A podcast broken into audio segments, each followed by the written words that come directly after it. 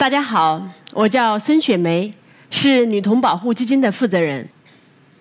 二零一三年五月，我还是一名《京华时报》的记者。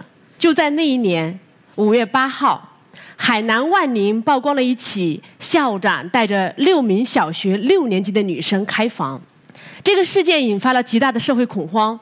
我的媒体同行顶着压力曝光了出来，在我们的记者群里，这一起案件引发了巨大的愤怒、无助、悲哀和声讨。而我们没想到的是，在接下来的二十天里，一共曝光了八起性侵女童的案件。那每一起案件的曝光呢，我们都会讨论。我们也在想，如果说这个新闻热点过去了之后，我们不再关注的话，是不是大家又忘记了？于是，在微信群里，在朋友圈里，我们发起了女童保护的号召，希望能够发起女童保护公益项目。很快，我们得到了很多记者，尤其是女记者的响应。六月一号这一天，儿童节，我们在微博发起了第一条倡议，女童保护项目正式成立了。成立之后做什么呢？就在那年过了一个多月之后，七月九号，我们就召开了第一次的会议。当然，第一次的会议呢，只有十一个人参与。主要是女记者，也有个别的男记者，我们就讨论决定了，要先给孩子做防性侵的培训。为什么？因为我们分析了大量的案例之后，发现孩子和家长对防性侵知识的缺乏，是他们被性侵的主要的一个原因之一。那做培训拿什么去教孩子呢？于是。我们这些女记者呀，又开始分头的去搜集国内外的儿童防性侵的一些经验教训。我们也邀请了一些性教育专家、法学专家来对我们进行培训。起草了初步的防性侵的教案之后呢，在二零一三年的九月四号，我们就开启了在云南漾濞少数民族自治县的一次试讲。大家可以看到这个照片。是我啊，当时比现在还要年轻很多。那在云南呢，我们一共讲了三堂课，这是第一次的课。大家看到这手里拿的一个宣传的折页，是关于防性侵的。当然，这一次的讲课呢，我们也发现了一些问题，因为是第一次试讲。在讲到最后的时候，我们同行的一个男记者他说：“哎，我也加入一下，我不是演坏叔叔啊，我要来告诉他们我所采访过的。”性侵儿童的案例，于是他上台给在座的孩子们就讲，他曾经采访过学校里的宿管老师，在晚上孩子们睡着的时候去性侵了孩子的故事。就在他讲的时候，台下的孩子们就特别的惊恐。当时我觉得好像似乎有一点不对。而第二天，我们又在第二个班级去上课的时候。又有一个细节，特别特别的触动到我。我和另外一个女记者叫汤瑜，我们在上面讲课的时候，突然下面有一个女孩子就在哭，我内心特别特别的紧张。我是心想，哦，这个孩子是不是遭遇性侵了？她到底经历了什么？然后一下课的时候，就赶紧去把她拉到一边，就开始问她。我说：“小朋友是什么样的情况？怎么了？”然后这个孩子。两眼泪汪汪的跟我说：“他说老师，你一直在跟我们讲，如果遇到有人要碰我们的隐私部位，要及时的跟爸爸妈妈讲；如果有人要约我们出去玩及时的跟爸爸妈妈讲。可是我的爸爸妈妈在外面打工，我都一年没有见过了，我跟谁讲啊？那一瞬间，我也是眼泪都出来了。一方面。”是对孩子的不忍心，另外一方面内心非常的自责，因为我们教案里的不严谨，给孩子带来了情感上的伤害，所以就在那一天，我们就决定团队要对我们的教案进行大修，包括在教案里面对小一点的孩子不直接讲性侵的案例，避免造成恐怖教育，也包括把爸爸妈妈改成。爸爸妈妈、爷爷奶奶、外公外婆等你信任的或者照顾你的其他大人，这样的细节非常非常的多。直到二零一三年的十二月，半年多的时间，我们第一个版本的儿童防御性侵教案才基本上成型下来了。那教案里都讲什么呢？其实啊，都是再简单不过的常识。我摘取了我们教案里面的几页片段，来简单的介绍啊。第一个部分我们会讲认识我们的身体，核心就是告诉孩子们，身体有不同的部位，都是身体正常的一个部分。那背心和短裤遮盖的地方呢，属于身体的隐私部位，是不能够随便给人看，也不能随便给人碰的。第二个部分是教孩子怎么样分辨和防范性侵害，当然有好几种。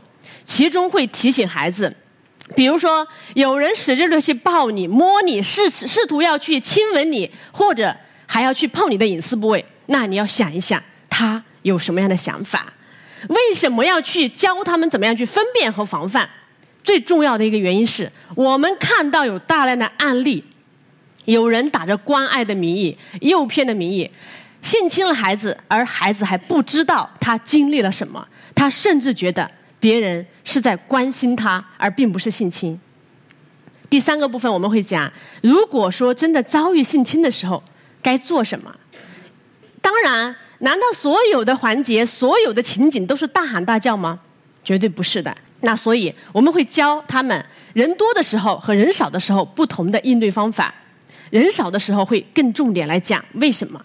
因为百分之八十以上的性侵儿童案都发生在一对一的。单独的封闭的空间里，没有证人，没有别人能发现，而且有很多的性侵儿童的犯罪是机会犯罪。我们不要以为说是孩子还小，不要以为说所有性侵孩子的人他都是恋童癖，其实并不是这样的。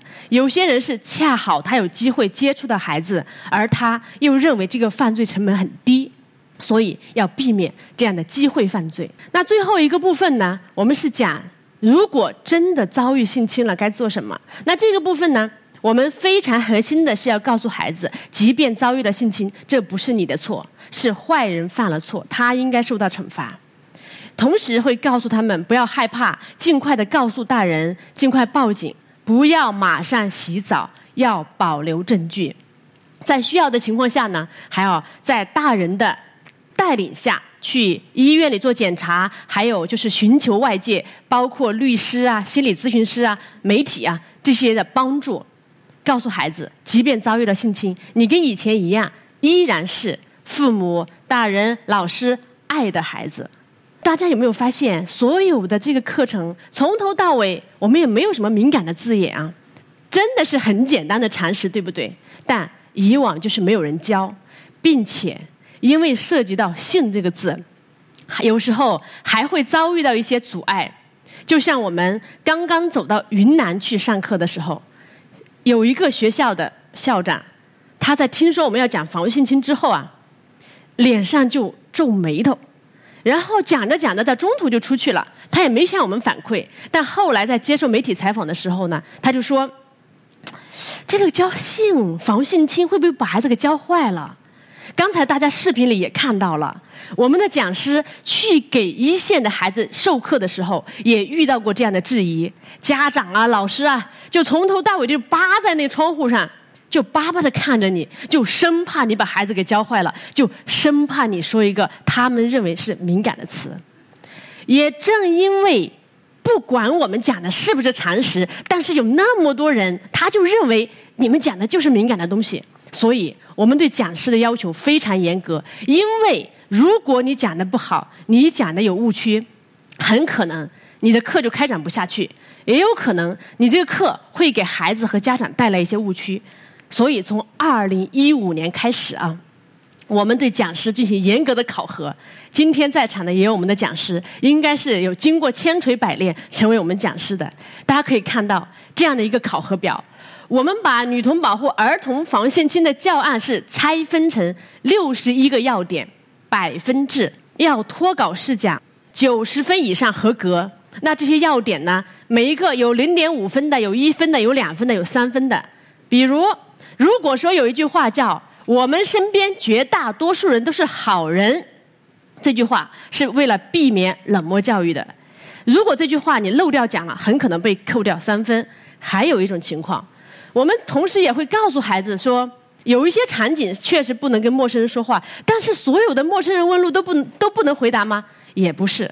我们应该知道啊，这个社会已经够冷漠了。如果我们今天所有的人告诉所有的小孩子不许和陌生人说话，那可以想象未来我们的社会会有多么的冷漠。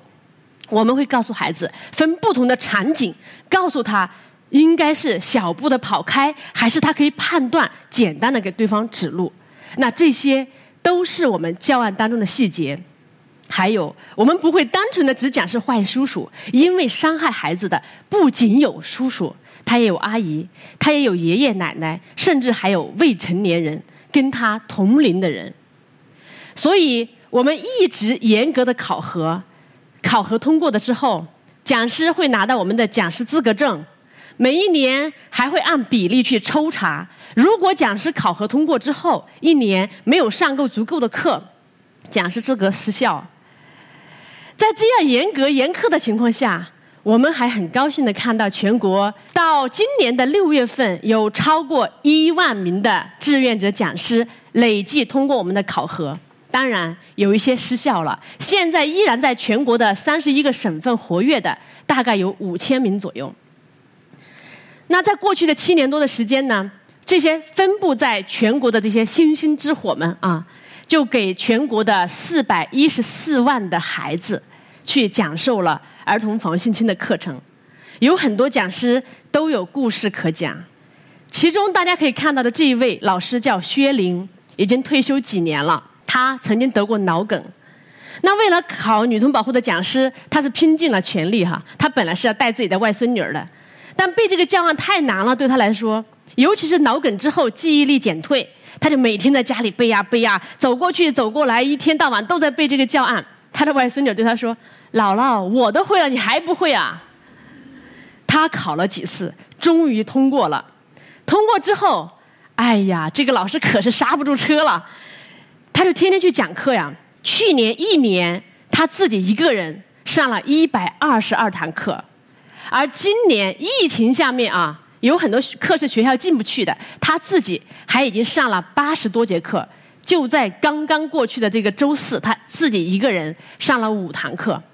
他说：“我在女童保护找到了我人生的第二春，这是我的第二份事业。如果我考过了，不接着讲，下一次我可能就忘记了。”那你说让我一个他自己自称哈一个老太太再去考一次，岂不是很难？所以就是因为有这样的讲师分布在全国各地，才有了那么多的孩子能够受益。当然，我们看到的这些前面的是给孩子讲，但只给孩子讲够吗？在二零一四年的时候，我和另外的两个发起人安心竹和全静。在接受凤凰卫视的一档节目的采访的时候，当时的嘉宾还有一位是来自云南的一个爸爸。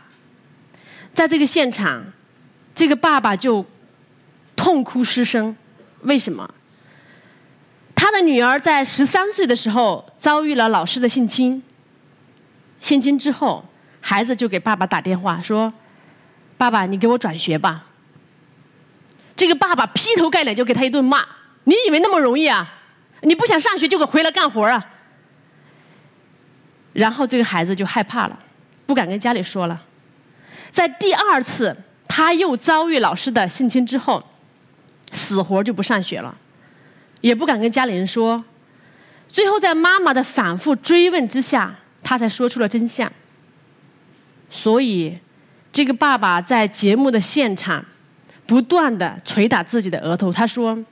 如果我以前知道，告诉孩子不要单独的跟老师去办公室或者其他封闭的空间，如果他第一次向我求救的时候，我读懂了信号，至少他不会遭遇第二次性侵啊。现场我也是非常的受触动，当时正是我生完大女儿之后产后抑郁的一个阶段。但在那个爸爸的哭声之后，我当时就在想，像他这样的家长还有多少？如果有更多的家长知道这种儿童防性侵的知识，是不是会有更多的孩子能够免于被性侵？我们都已经开始了，如果现在就停下来，我们自己会心安吗？所以当天回去，我们重整旗鼓。当天我就告诉团队的说，这个事儿我们是不会停下来的。如果停下来，我们自己内心都会不安。于是我们开始研发家长版的教案，在二零一六年的三月二号，我们推出了针对家长的防性侵教案。在家长版的教案里面，我们会告诉他们关于儿童防性侵的常见误区，怎么样教孩子保护自己。包括什么阶段该告诉孩子身体的性器官的科学的名称？什么阶段该注意人和人之间交往的界限？也会告诉家长，孩子的哪些异常行为可能是他们已经遭遇性侵了，是值得警惕的。如果发现孩子遭遇了性侵了怎么办？也还有一些法律和女童保护的一些倡导。教。家长这些东西，或者说是跟家长分享这些，除了让他们知道怎么去保护孩子之外，非常重要一点，还希望他们如果自己的孩子或者身边的孩子有遭遇性侵的情况，他们能够更新自己的观念，能够善待孩子，这不是那么容易的。为什么？就在二零一七年，发生在四川的一起案子。有一天，一个市民在散步的时候，走到大桥底下，就发现了一个被遗弃的女婴。那他就开始报警啊！报警之后，全城的人都知道了，网上也是沸沸扬扬都在讨论这个事儿。有很多人都在谴责，到底是什么样的人，把这样的一个刚出生的婴儿就扔在了桥底下？而真相大白之后，我们。知道的人都非常非常的难过，因为遗弃小女婴的人是一个十二岁的留守女童。她的爸爸妈妈常年在外打工，她在老家随爷爷奶奶一起生活。她被亲戚性侵之后，肚子一天天大起来，她不知道怎么应对，不知道什么是怀孕，直到孩子要生下来的时候，她惊慌失措。扔在了桥底下，而更让我痛心的是什么？是这个妈妈从外地回来照顾他的时候，名为照顾，实际上却给了他更严重的伤害，劈头盖脸就一顿骂：为什么在你的身上会发生这样的事情？为什么他没有性侵别人？你为什么会让全家人蒙羞？这无疑是把孩子推向了绝望无助的境地啊！所以。我们希望改变不仅仅是家长怎么去保护孩子，还希望他们，如果孩子遭遇性侵了，你能够做孩子的避风港，不是一味的去责骂、谴责孩子。告诉他，你一切都可以告诉我，即便家长很崩溃，你也很难过，不要在孩子面前崩溃。这也是我们。不管是在家长版培训，还是在媒体倡导当中想要做的，那在我们做家长培训的过程当中呢，我们也不断的接到很多需求，有更深层次的要求，希望我们讲更多性健康教育的知识，因为随着孩子的长大，不仅仅是安全的知识需要提高，还有性价值观的建立，还有随着青春期的到来，生理和心理的变化。所以在二零一八年，我们又研发推出了针对六到九年级的青春期性健康教育的课程《拥抱青春期》。那在这个课程当中，我们会讲美丽的青春期，会讲认识身体与自我约纳。在这个过程当中，告诉孩子月经、遗精、自慰等等这些一些正常的生理现象，也会告诉他们正确的认识异性交往和恋爱。生命的诞生、性行为以及我们的决定，最后一个部分会重点来讲分辨和防范性侵害，跟我们以前的课程呢是一脉相承的。那这个课程，我们是希望告诉青春期的孩子，性是客观存在的，是自然的。我希望能够改变孩子和家长们谈性色变的观念，因为要保护好他们，不仅仅是防性侵，还需要他们用两耳之间的大脑来决定与性相关的一切的事情。那我们很高兴，也很欣慰的看到，我们的青春期课程一经推出，就有非常多的家长、学校来约课，供不应求。尤其是有很多家长委员会会把家长集中起来，在学校还没有开课的情况下，向我们约课，自己去约地点，自己去约老师，然后向孩子来传递这些知识。那刚才讲到的这些呢，是。女童保护在过往其中一条路径叫自下而上，但其实，在女童保护二零一三年发起的时候，一三年底我们就决定了自下而上和自上而下相结合的两条路径，共同来推进儿童防性侵机制的建设。大家也知道，我的另外一个身份是媒体人，现在依然在凤凰网任副总编辑。那我们团队的有很多核心的工作人员也依然还在媒体。从二零一四年三月二号开始呢，我们就每年在全国两会之前就召开女童保护的两会代表委员座谈会，邀请人大代表、政协委员、儿童保护的专家，后来有最高法、最高检、全国妇联、国务院妇儿工委办等等这些部门共同来参与。那通过这个会议，我们向两会上去发声。就提出很多政策倡导，比如禁止有性侵儿童前科者从事与儿童接触的职业。为什么要禁止这个？我给大家讲一个案例，发生在一个还是很发达的省份江苏，有一个八十三岁的老头，他是一个钢琴老师啊，他又第三次被抓进去了之后，才发现他是第三次猥亵儿童，但。过往的两次，周围的人不知道啊，都大家只知道他的口碑就是，哎，他是一个教的很好的钢琴老师啊，所以家长就把孩子送过去。你想一想呀，钢琴老师那可是一对一的环境里去教孩子呀。这样的人如果有从业禁止，他没有办法在钢琴机构做老师，或者说能有一定程度的去公开他的信息，我才不相信我们的家长会把孩子送入狼口。所以我们提出了这样的呼吁。第二个，我们要呼吁完善未成年人的社会监社会监护制度建设，要建立兜底的社会保障。为什么？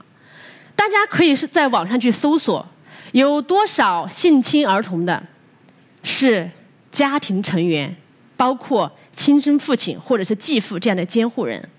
而当这样的性侵案子发生在家庭内部的时候，对于孩子来讲，他就会认为，如果我报警之后，哎，我接下来生活谁保障？我之前生活都是我继父出的钱，把他抓进去了以后，是不是我以后都没有办法生活了？正是在这样的压力、生活保障、伦理、亲情等重重的压力下，很多孩子是不敢报警、不敢维权的。同时，我们还呼吁建立处理儿童性侵案件的一站式的询问机制。当然，这个也是我们很高兴的看到，最高检已经牵头在全国已经建立起了几百个啊。为什么要呼吁这个？也是曾经有一起案件，当然这是早年了，在某一个村里发生了性侵儿童的案件。好嘛，那警察开着警车滴滴滴滴就到村里了。到村里呢，好让孩子你跟我说一下，你当时他怎么强奸你的细节。然后检察官再问一遍。法官再问一遍：试想，这个对孩子来说意味着什么？是不是一次又一次的揭他的伤疤？所以我们呼吁建立一站式的询问机制，全程录音录像，有专业社工的陪同，有心理咨询师的陪同。一次录音录像，如果不是在有明显的证据瑕疵的情况下，就用一次，避免孩子反复的复述，造成再度的伤害。那过去的这些年。我们一共提出了十多条的建议，我们很开心的看到有很多已经实现，比如废除嫖宿幼女罪并入强奸罪，延长受性侵儿童的民事诉讼时效，还有很多在人大代表、政协委员、儿童保护专家等多个部门的联合推动下正在实现的路上，包括最高人民检察院向教育部发出的一号检察建议等等，但远远是不够的，所以这个路还有很长，是需要我们很多部门共同来推进的。那做了那么多的倡导，我们是通过什么样的路径来去做的呢？如果干说的话，他们会信吗？当然不会。如果是个体的一个案例，就一定能推动改变吗？也不是。所以从二零一三年开始呢，我们每一天都有志愿者在统计媒体公开报道的性侵儿童案例。每一年我们进行统计分析，还会做一些调查问卷啊，做防性侵教育的调查。大家可以看到，在二零一三年到二零一九年。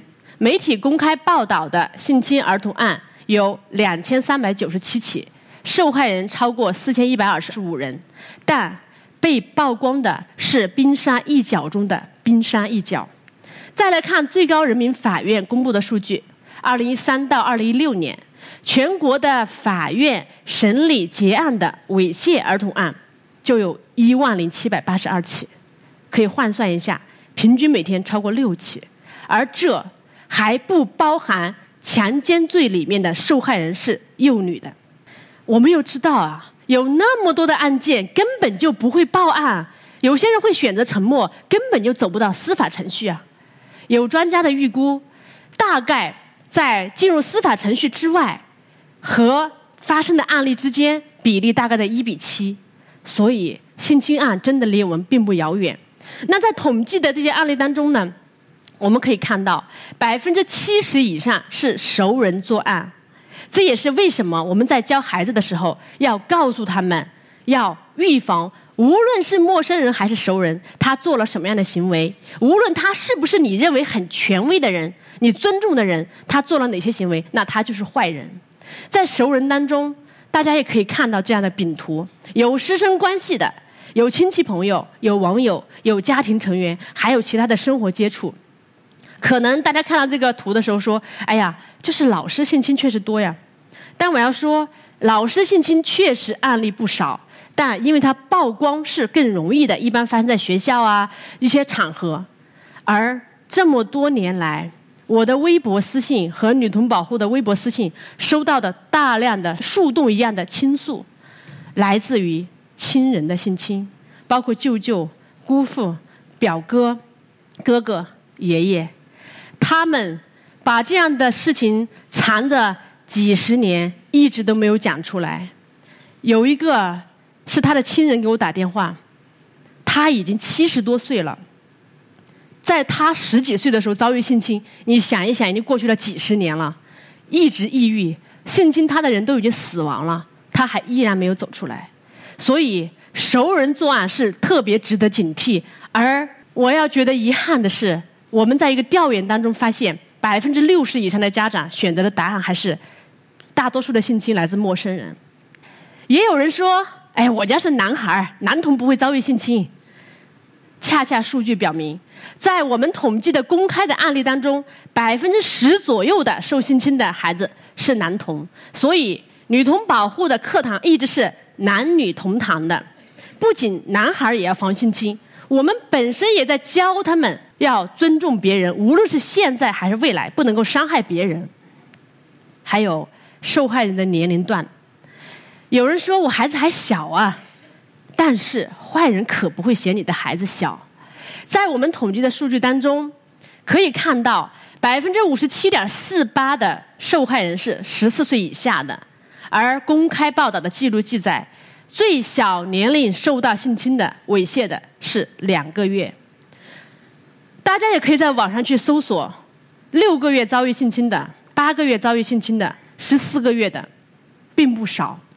也有人说，性侵案那肯定是发生在山高皇帝远、偏远地区、落后地区，但我们的统计数据表明，百分之五十六点八一发生在城市里。当然，这一个饼状图。它意味着至少两个方面，并不是说性侵儿童案发生在城市里一定比农村多，它恰恰也证明了发生在农村的案子，由于司法的覆盖度、媒体的公开度没有那么高，有很多是没有揭露出来的，尤其没有被公开曝光的。同时，也要给大家提一个醒儿：发生在城市里的性侵儿童案，它也不少，有一些案子孩子就住在。父母的身边，比如说网友作案。二零一九年女童保护统计的公开报道的案例里面，有二十一起是网友作案，包括让对方和他裸聊、拍照片这样的视频和照片流入淫秽市场，所以才有你以为孩子就住在你的隔壁，你以为他是很安全的，但你不知道在虚拟的环境的对面，正有坏人在盯着你的孩子，所以越往深里做。我们发现，所要做的事情太多太多了。在二零一三年，我们发起女童保护的时候，我那个时候天真的以为，再过个三年五年，我们把儿童防性侵教育推动纳入九年义务的常态化教学的时候，那我们的使命就完成了。但到现在，越往深里做，我们发现问题越多，需要参与和深耕的东西更多，包括。即便你做的再好，任何一个国家，它都有可能还依然会发生儿童被性侵的案件。但儿童遭遇性侵之后的心理干预、事后的辅导是远远不够的。有时候我们想要转介出去，却发现没有足够的机构。所以，未来女童保护也会尝试去探索，培训更多的志愿者，能够在心理辅导、法律援助等。事后干预的部分去做更多的努力和工作。当然，无论是一个人还是一个团队，或者说是众多的机构，我们的力量都是远远不够的。所以，最后放上我们女童保护的二维码，希望你们都能够加入女童保护的队伍，不管是转发还是经过重重的考核，成为我们的志愿者讲师。希望我们大家全社会能够一起行动，谢谢大家。